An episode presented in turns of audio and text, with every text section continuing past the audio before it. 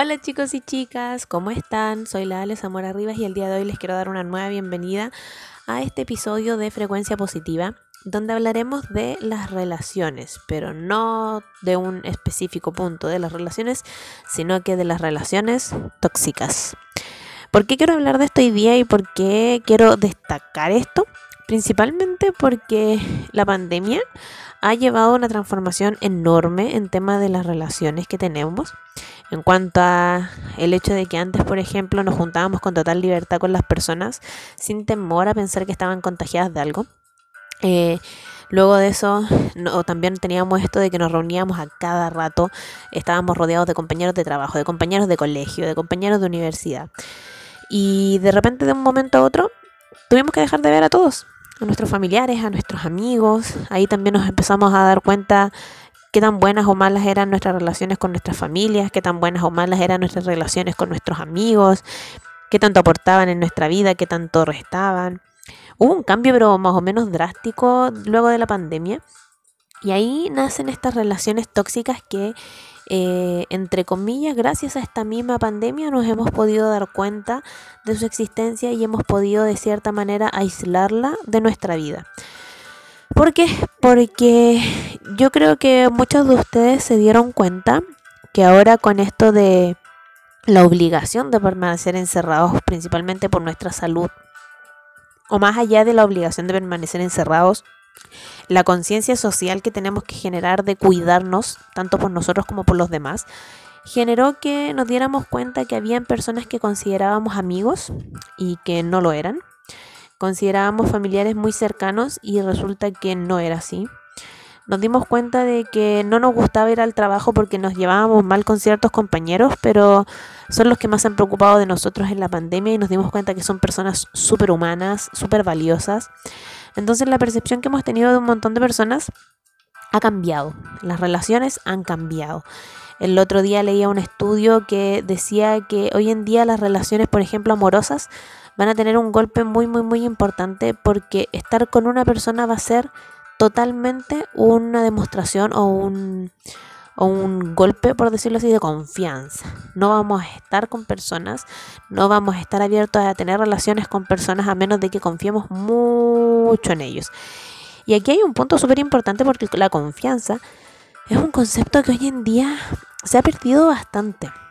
Antiguamente la gente confiaba, pero como en todos los avances, en todas las poblaciones, en todas las dinastías, etcétera, etcétera, etcétera, han habido personas poco confiables, hemos ido perdiendo esto.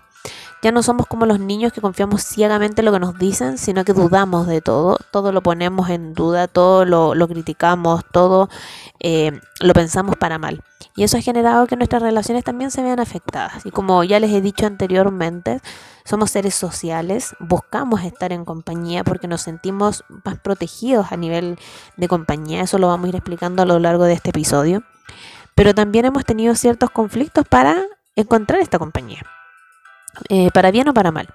Entonces, como les decía, si es que la pandemia nos hizo darnos cuenta de, entre comillas, quiénes valían y quiénes no, quiénes eran valiosos y quiénes no, a quiénes le importaba y quiénes no, hemos podido hacer un cierto grado de limpieza a nivel tóxico, porque aparecieron personas que de verdad eran tóxicas en nuestra vida y que tenemos que agradecerle a la pandemia por haberlas hecho desaparecer de nuestro entorno. No literal, sino que nos dimos cuenta que ya no queríamos estar relacionados con ellos porque si no mi salud mental se veía afectada y quería cuidar de ella. Muchas veces mis alumnos me hablan de que la pandemia ha traído solamente cosas negativas, pero cuando terminamos los cursos o talleres me dicen, ¿sabes Ale? He aprendido harto, he podido conocerme mejor, he podido conocer más a mi familia, he podido pasar más tiempo con ellos, me he podido organizar mejor, he visto o he sido capaz de tomar la decisión de em, qué personas quiero en mi entorno y quiénes no. Entonces, en ese sentido, la pandemia no ha sido tan negativa. Porque yo no trato de enseñarte a ver siempre lo positivo, sino que trato de enseñarte a que a pesar de que hay cosas negativas, podemos sacarle lo bueno y a pesar de, que hayan cosas muy muy buenas, podemos también tener momentos malos. Eso es algo que siempre está con mis enseñanzas porque No quiero que creas que aquí vivimos en un mundo de límites.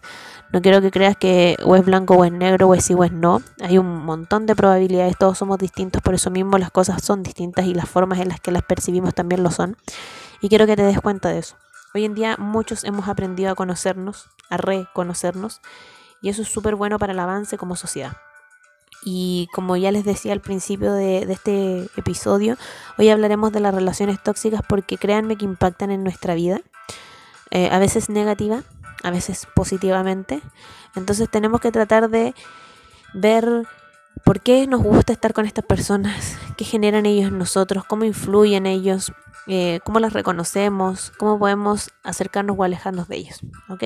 Entonces vámosle. Porque lo primero que me gustaría preguntarte es, si alguna vez en tu vida, hoy mismo quizá, te has rodeado de personas que no aportan en tu vida. En el sentido de que si miras hacia atrás, puedes decir, mira, esta persona no sé por qué fui tanto tiempo su amiga si siempre me trataba mal.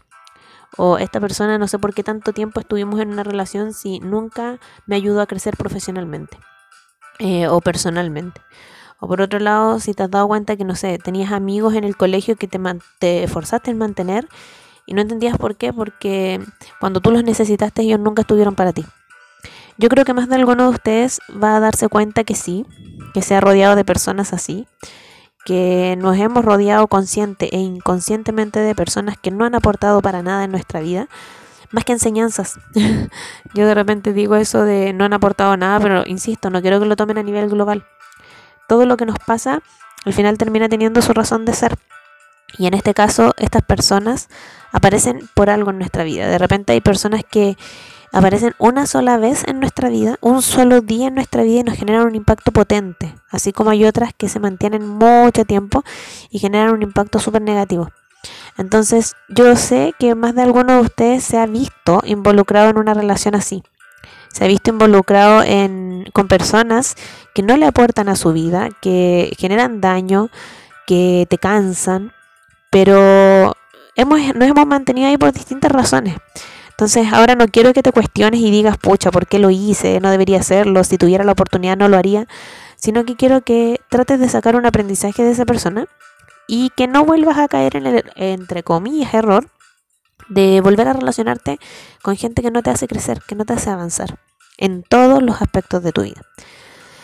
Entonces, primero tenemos que entender que si bien hay gente a la que le gusta estar sola, que es algo súper aceptable, eh, venimos por de, alguna forma, eh, no sé, creados de, de fábrica con el hecho de que nos gusta estar relacionándonos con las personas, nos gusta estar con un entorno, nos gusta estar rodeado de gente.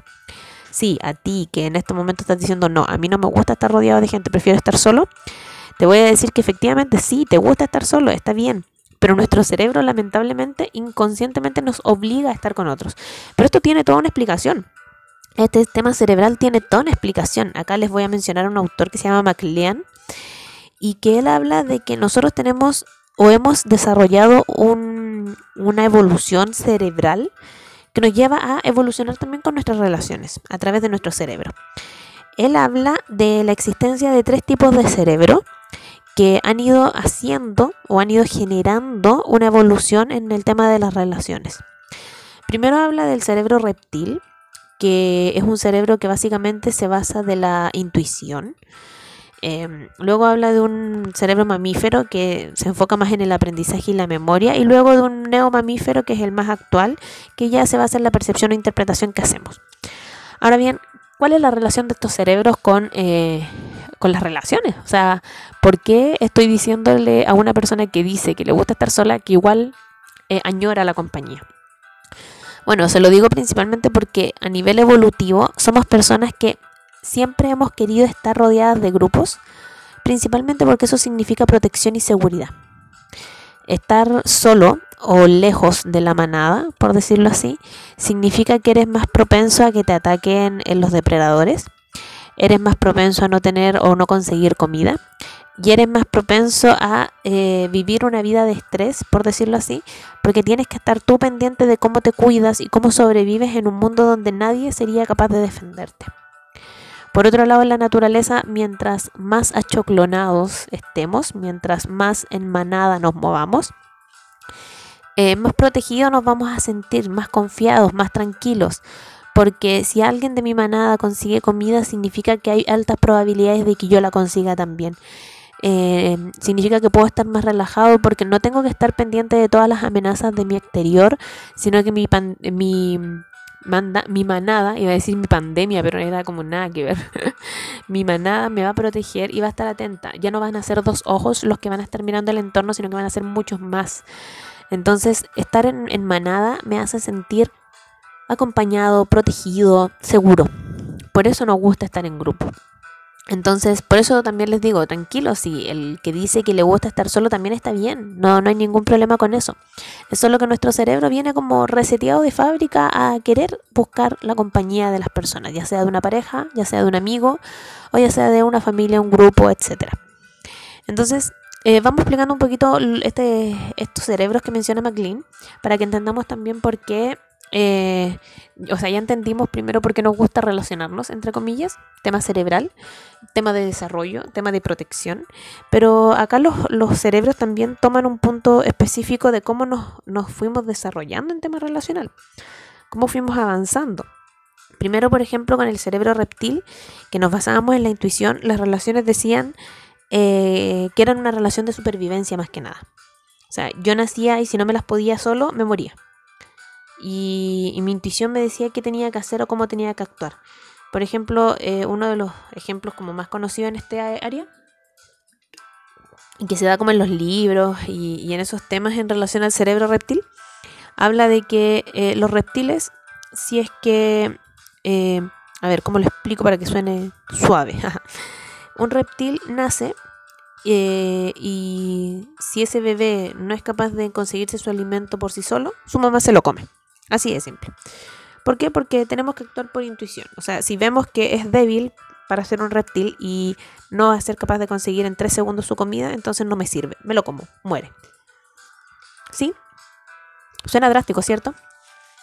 Pero mm, la naturaleza es así. Y en el caso de los reptiles es así también. Entonces, eso es algo que hay que considerar que antiguamente eh, en el tema relacional nos guiábamos mucho por la intuición.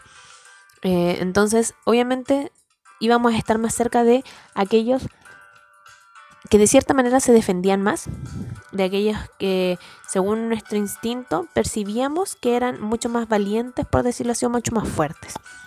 Entonces, así fuimos evolucionando de esos reptiles que eh, se preocupan de la intuición, de que reaccionan como por, por lo que ven, por lo del momento, o sea, piensa rápido y si no, no me sirves.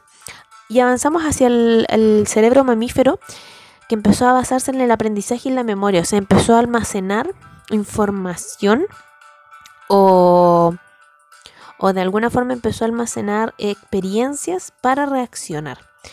Por ejemplo, eh, se dieron cuenta que estaban en manada, que estaban juntos y que uno se alejaba a buscar comida en el pasto más verde, pero vimos que un león se comió a esta pobre alce o a este pobre ciervo y dijimos, wow, si estamos solos, eh, nos van a comer.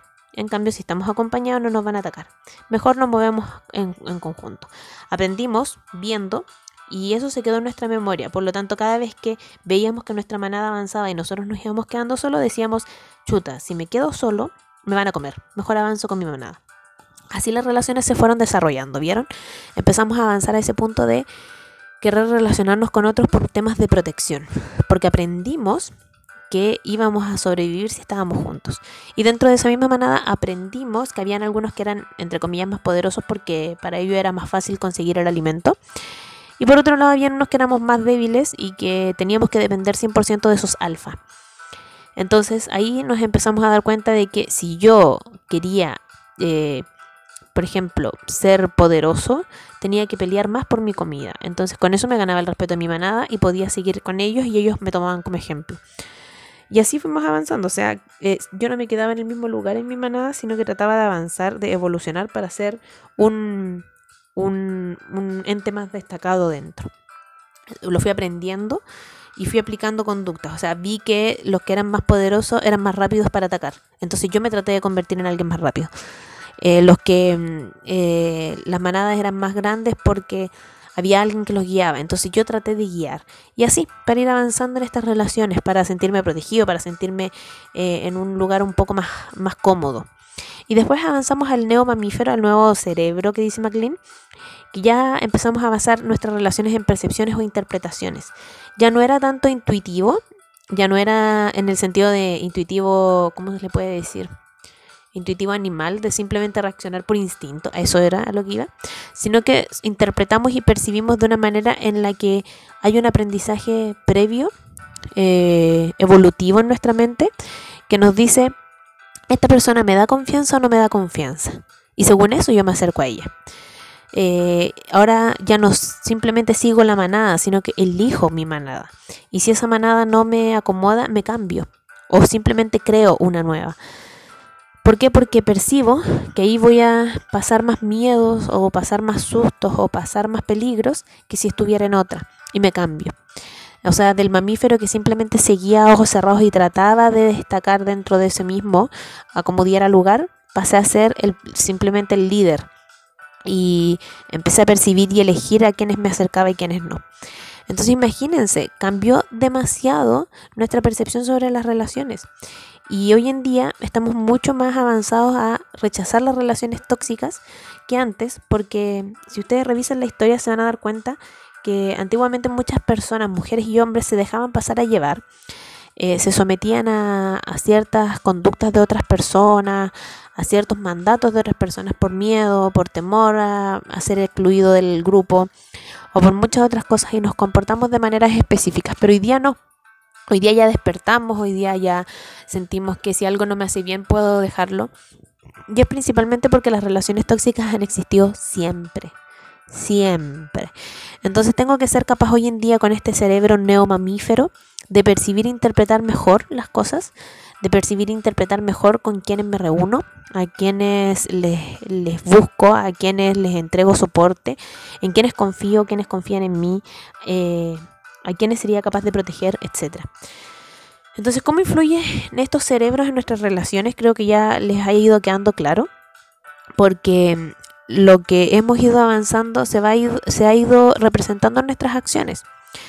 Eh, hoy en día nos cuesta relacionarnos y como ya les decía con lo de la pandemia es mucho más difícil acercarse a una persona y confiar en ellos porque decimos, bueno, yo voy a saludarlo, voy a abrazarlo, me voy a quitar la mascarilla, pero ¿y si está enfermo y me enferma?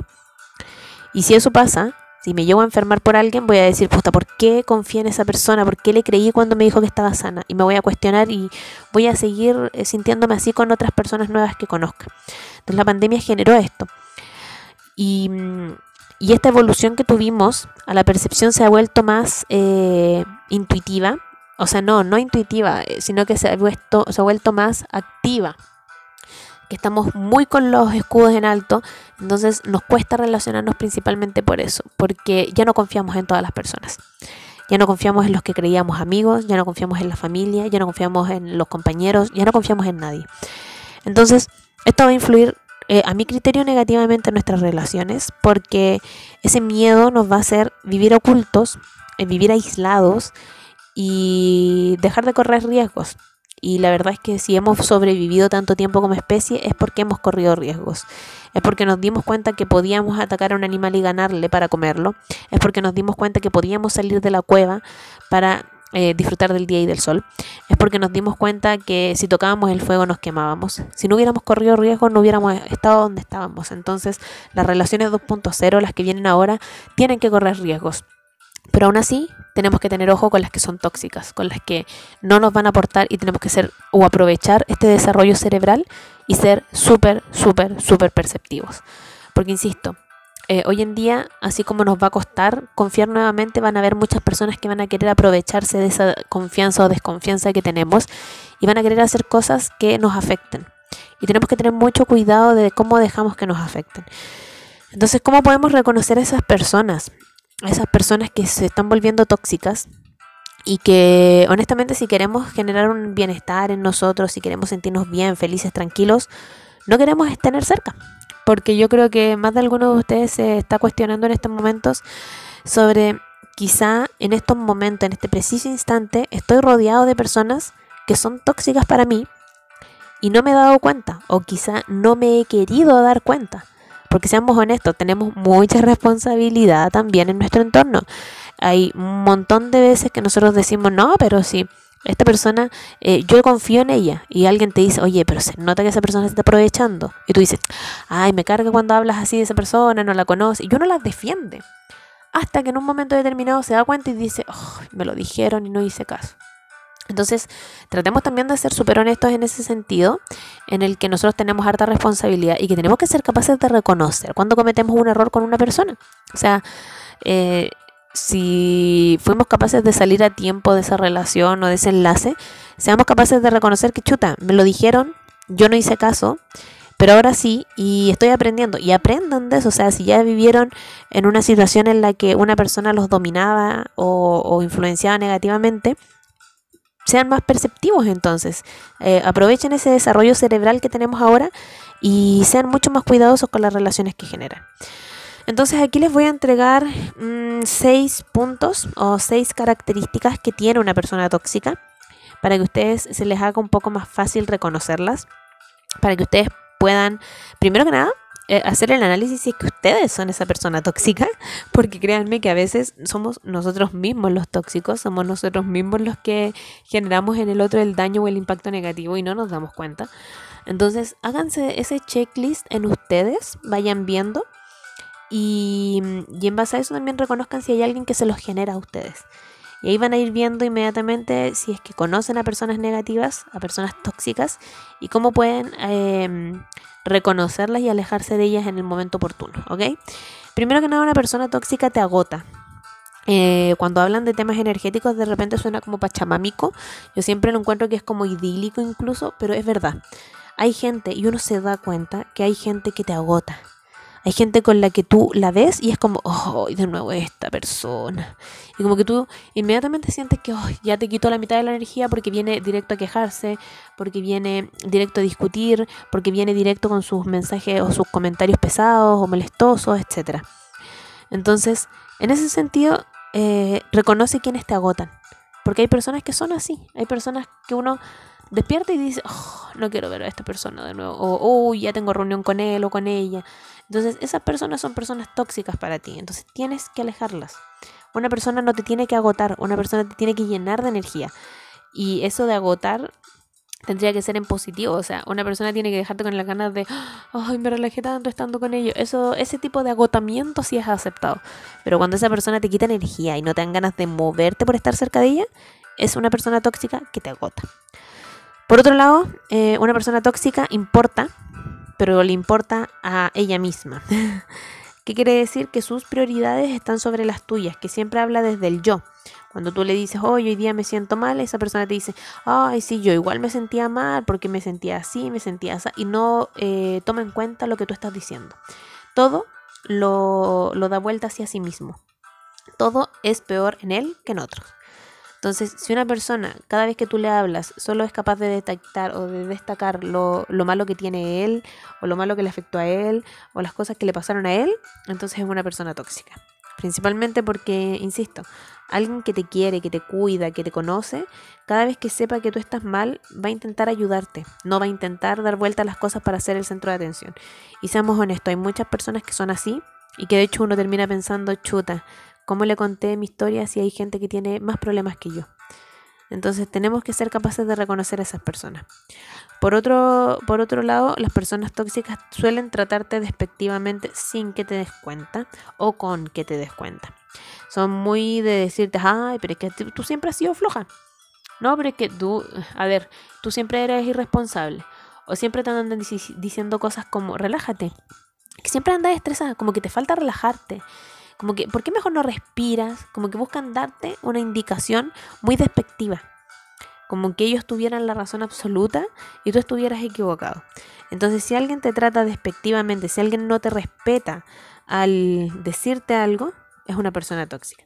Porque de repente hay gente que nos conoce y sabe que eh, nos estresamos, nos molestamos o nos enojamos por algo.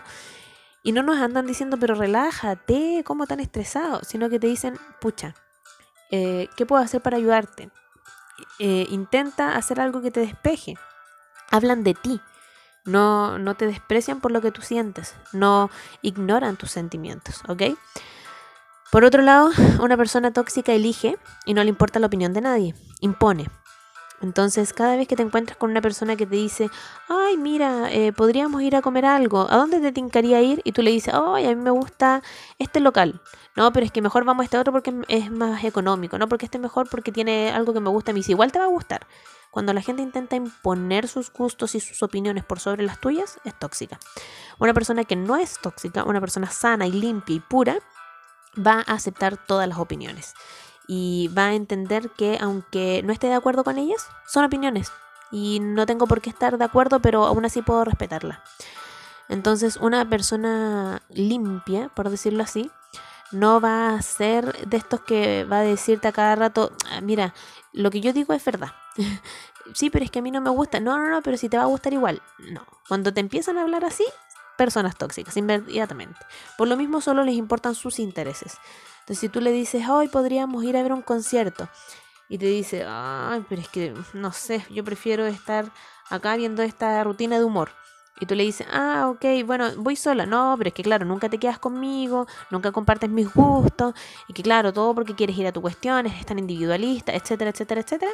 Nuevamente, ¿con qué caemos? Con la persona tóxica.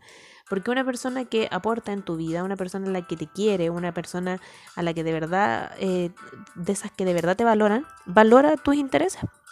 Y está bien, a mí no me gusta el humor, pero aún así, eh, ¿qué me cuesta hoy día pasar tiempo contigo riéndome o, o viendo que tú disfrutas? Si yo sé que también mañana, cuando a mí me guste algo, tú vas a acompañarme. Eso es una persona limpia, eso es una persona pura. No, no se queda con eso de em, todo lo que yo digo es lo que vale y tu interés me dan lo mismo porque yo soy lo importante aquí. ¿Ok? Y por último, una persona tóxica no suma, no aporta, no ves nada bueno en esa relación. Una persona tóxica, cuando tú estás con ella y dices, ay, tengo una idea, y te dice, ya, pero ¿y para qué tenés ideas si en verdad no son tan buenas? Pucha, te sentís mal, entonces no te está aportando. Una persona tóxica no suma nunca, nunca, nunca, nunca, porque todo le ve un problema. Entonces tú te tienes que rodear con personas que sí sumen, con personas que cuando escuchan tus ideas te impulsan a que las logres, aunque sean ideas absurdas. Entonces ahí es cuando nosotros tenemos que darnos cuenta de que, como ya les decía adelante, a veces estamos rodeados de personas negativas, a veces estamos rodeados de personas tóxicas y sí, no nos damos cuenta, pero a veces sí nos damos cuenta. Y por temor a separarnos de nuestra manada y sufrir eh, de la soledad o del peligro, nos quedamos ahí. Entonces yo los invito a avanzar un poquito, ya no quedarnos en ese cerebro mamífero de aprender que si me alejo quizá no voy a tener amigos y lanzarme y avanzar a ese neo mamífero donde eh, me doy cuenta de que me está afectando negativamente y hago algo para cambiarlo. Las relaciones tóxicas, créanme chicos, afectan mucho y afectan la mayoría del tiempo negativamente. Entonces tenemos que ser capaces de desarrollar un autoconocimiento en nosotros para que así podamos superarlo de la mejor forma posible. Para eso, ¿cómo lo podemos superar? Bueno, les invito a hacer una lista de todas las personas con las que han hablado en la última semana. De todas. Ya sean personas que les comentaron en redes sociales, que les mandaron un mensaje, que los llamaron. Con todas las personas, ya sea por trabajo o por vida. Y vayan describiendo al lado qué es lo que esa persona le aporta a su día a día en el sentido positivo y negativo. Aporta quejas, aporta risas, aporta buenos comentarios, buenos consejos, aporta em, puras críticas, etc. Y luego vayan dándose cuenta de si de verdad quieren tener esa persona en su vida, quieren mantener esa relación o prefieren dejarla de lado y seguir avanzando hacia su propio bienestar. Es una actividad súper sencilla que pueden hacer, Simplemente consiste en hacer una lista en una hojita y la pueden hacer ahora mismo apenas terminen de escuchar el podcast. Créanme que hacer esa limpieza a nivel social les va a ayudar demasiado a desarrollar una actitud más positiva y vivir mucho más tranquilos con ustedes y con el entorno. Espero que les haya gustado el episodio de hoy. Ya saben que cualquier comentario me lo pueden hacer llegar a través de mis redes sociales. Me buscan como Alex Amor Rivas y nos volvemos a encontrar un próximo miércoles en un nuevo episodio de Frecuencia Positiva. Que estén muy bien chicos. Chau chau.